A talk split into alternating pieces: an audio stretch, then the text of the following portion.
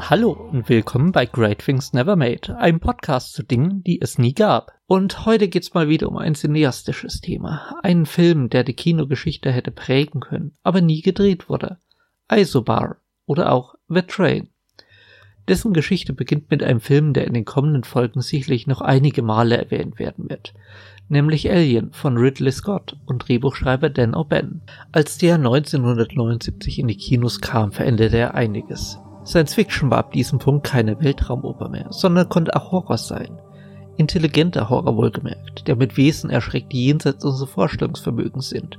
Alien spielte mit Urängsten, der Furcht vor dem Unbekannten, dem Trauma der Geburt und war zudem Gesellschaftskritik und machte eine Frau zur Heldenfigur. Aber vor allem zeigte Alien, mit Science-Fiction-Horror lässt sich eine Menge Geld verdienen. Etliche Studios versuchten in den 1980er Jahren ebenfalls aus dem unheimlichen Wesen aus einer fremden Welt Kapital zu schlagen. Was dabei rumkam, waren schamlos kopierte, mies und billigs produzierte Rip-Offs wie Alien Contamination, Brut Schreckens und Horror Planet, Samen des Bösen. Und ja, ich habe mir diesen Schrott angeschaut. Aber das ein oder andere Studio hegte tatsächlich auch Ambitionen. Nur ein Jahr nachdem James Cameron mit der Alien-Fortsetzung Aliens in die Kinos kam, kaufte die Produktionsfirma Carolco Pictures, die später durch Total Recall, Terminator 2 und Robocop zu Ruhm und Geld kommen sollte, ein Drehbuch, das mit dem Titel Dead Reckoning überschrieben war. Geschrieben hat es Jim Uels, der später auch das Drehbuch zu einem kleinen Film mit Brad Pitt und Edward Norton bekannt werden sollte. The first rule of Fight Club is you do not talk about Fight Club. second rule of Fight Club is You do not talk about Fight Club. So und nicht anders, aber wieder zurück zum Thema. Dead Reckoning zeichnet eine verdammt düstere Zukunft. Los Angeles erstickt unter der Last von verstopften Straßen, Smog und Gewalt. Aber unterirdisch rast ein übermoderner Hightech-Zug dahin, der die Metropolen der Vereinigten Staaten miteinander verbindet. Klingt etwas nach Hyperloop, oder? Jedenfalls, wer sich's leisten kann, fährt mit. Während einer Fahrt landet jedoch auch ein Container in einem Frachtbereich.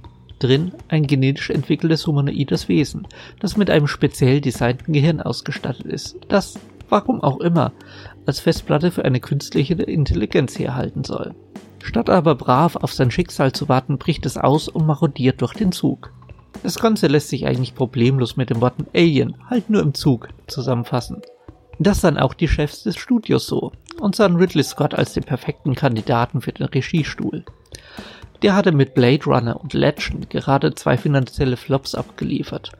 Und offenbar war er auch ziemlich angefressen, da das Studio Fox James Cameron um eine Fortsetzung zu Alien gebeten hatte und nicht ihn.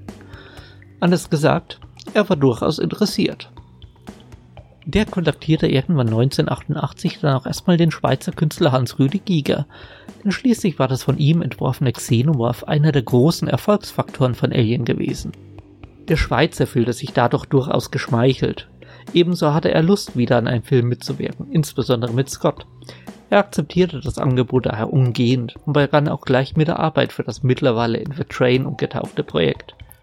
Über mehrere Monate hinweg zeichnete der Künstler Konzeptbilder und das nur auf Basis der groben Handlungsbeschreibung, die Scott im Via-Telefon durchgegeben hatte.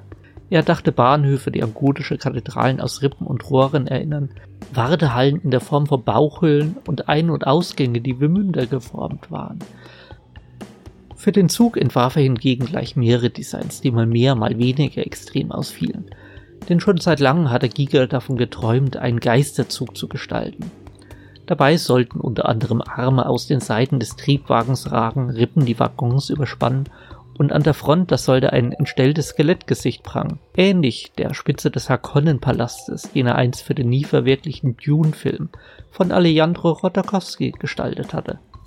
Eine dezentere Variante war ein Ungetüm im Streamline-Design der 40er und 50er Jahre, die etwas an die britische Lokomotive Duchess of Hamilton erinnert nur eben vollkommen schwarz mit zerfurchter Front und einer Wirbelsäule, die den ganzen Körper überspannt.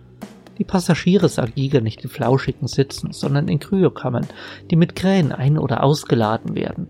Selbst ein Notrettungssystem für den Zug hatte er erdacht, bei dem die Passagiere in eine spontane Ejakulation von weichem Schaum hinausgespritzt werden sollten. Giger war vollkommen begeistert. Aber im Frühjahr 1989 rief Ridley Scott den Künstler am späten Abend an und erzählte ihm, dass er aus dem Projekt ausgestiegen sei. Das traf Giga hart, aber ließ sich nicht mehr ändern. Schuld war offenbar Karolko-Produzent Joel Silver. Der habe Scott bei Train nicht genügend kreativen Freiraum gelassen, um das Projekt so zu entwickeln, wie er es wollte. So steht es jedenfalls im Buch Gigas Filmdesign.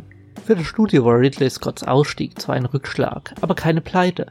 Stattdessen wurde das Skript mehreren Autoren unter die Nase gehalten, überarbeitet und jetzt mit dem kryptischen Titel Isobar überschrieben. In der Meteorologie bezeichnet der Begriff liniengleichen Luftdrucks und in der Physik Atomkerne mit gleicher Nukleonenzahl.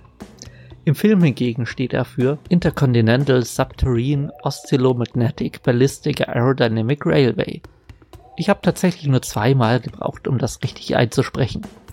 Isobar, das ist der Name des futuristischen Bahnsystems, das in der überarbeiteten Geschichte nicht mehr nur S-Städte, sondern ganze Kontinente miteinander verbindet. Die sind stellenweise komplett durch Umweltschäden und Kriege zerstört und verseucht. Das genetisch veränderte Wesen ist hingegen zu einem sonderbaren Tier-Mensch-Pflanzen-Hybriden geworden. Ein Wesen, das in der sonst vollkommen tödlichen Ödnis überleben kann, da es stetig mutiert. Ein Sonderkommando hat es eingefangen und soll es mit dem Zug in ein Hightech-Labor bringen. Nun, es bricht aus, findet sich in einer vollkommen fremden Umwelt wieder und muss sich da immer schneller und immer drastischer anpassen. Neue Gliedmaßen, Augen, Sensoren ausbilden Dafür braucht es je nach Skriptfassung mal Adrenalin oder Wasser aus den Körpern der Passagiere. Als neuen Regisseur hatte Joel Silver einen umstrittenen, aber vielversprechenden Neuling ins Auge gefasst. Nämlich Roland Emmerich, für den Stargate und Independence Day noch einige Jahre in der Zukunft lagen. Aber mit dem Sci-Fi-Filmchen Das Arche Noah-Prinzip und dem Horrorfilm Joey hatte er dennoch für einiges Aufsehen gesorgt. Emmerich mochte die Idee von Isobar, aber nicht unbedingt das aktuelle Drehbuch. Das wurde daher von Emmerich und seinem Bekannten Dean Devlin, dem Universal Soldier Autor, abermals überarbeitet. Zu diesem Zeitpunkt machten sich auch schon die bekannten Special Effects Spezialisten und Kreaturengestalter Joey Orozco und Rick Baker daran, dem Film ein zeitgemäßes Design und vor allem ein erschreckendes Monster zu verpassen. Das sollte doch mehrere Evolutionsstufen gehen und entsprechend mal Tentakel, Klauen und Mäuler ausbilden. Der Zuschauer sollte damit bei der Stange gehalten werden, immer wieder etwas Neues zum Ängstigen haben. Während Emmerich und Devlin an ihrem Drehbuch schrieben, entstand unter Ägide von Joel Silver, von dem Running Man und Stirb langsam Co-Schreiber Steven D'Souza, ein weiteres geheimes Skript, das die ursprüngliche Story komplett abändern sollte, die D'Souza als unplausibel und beleidigend empfand. Silver überraschte Emmerich mit dem Drehbuch. Der war empört. Nicht nur, weil es sich in der Gang fühlte, sondern da es die Idee des Alien im Zug komplett über den Haufen warf. Es sollte ein emotionales, IT-artiges Ende geben. Das Monster nicht böse oder wild sein. Das war nicht mehr der Film, für den er engagiert worden war. Trotz einem seinerzeit unverschämt hohen Budget von 90 Millionen S-Dollar und der Aussicht, Sylvester Stallone und Kim Basinger als Hauptdarsteller zu casten, verließ der Deutsche die Produktion.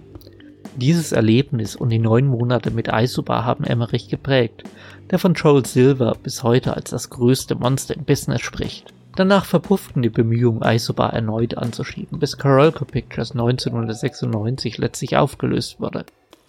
Jedoch kamen zeitweise immer wieder Gerüchte auf, ein neues Studio würde den Film endlich umsetzen wollen.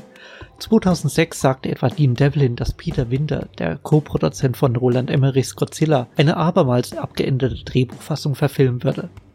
Dies sollte nun in einer Zukunft spielen, in der auf der Erdoberfläche kein Sauerstoff mehr existiert und alle Städte unter die Erde verlagert wurden. Züge sind die einzige Transportmöglichkeit, wobei die Geschichte bei der Jungfernfahrt eines fünfstöckigen Luxuszugs ansetzt, der von LA nach Tokio saust. Dabei hat sich ein blinder Passagier an Bord geschlichen. Das fiese, aber diesmal nicht näher erklärte Monster. Bereits 2007 hätte der Film eigentlich seine Premiere feiern sollen. Allerdings hat nicht mal die Vorproduktion richtig Fahrt aufgenommen. Geblieben ist von Isobar bis heute nur weniges. Dann und wann tauchen in Auktionen die einstigen Drehbücher und Konzeptzeichnungen auf. Oder kleine Modelle des Monsters, die von Rick Baker und Orozco gestaltet wurden. Der Schweizer Künstler Hans-Rüde Giger schafft es hingegen beim Film Species, eine Idee für einen biomechanischen Zug in einer Traumsequenz unterzubringen, wobei auch die beinahe einen Schnitt zum Opfer gefallen wäre. Einige sehen in Isobar heute ein Projekt, das einen zeitlosen Klassiker hätte abgeben können. Aber ebenso ist es auch ein Beispiel dafür, wie eine scheinbar brillant einfache Idee am Hollywood-System scheitern kann.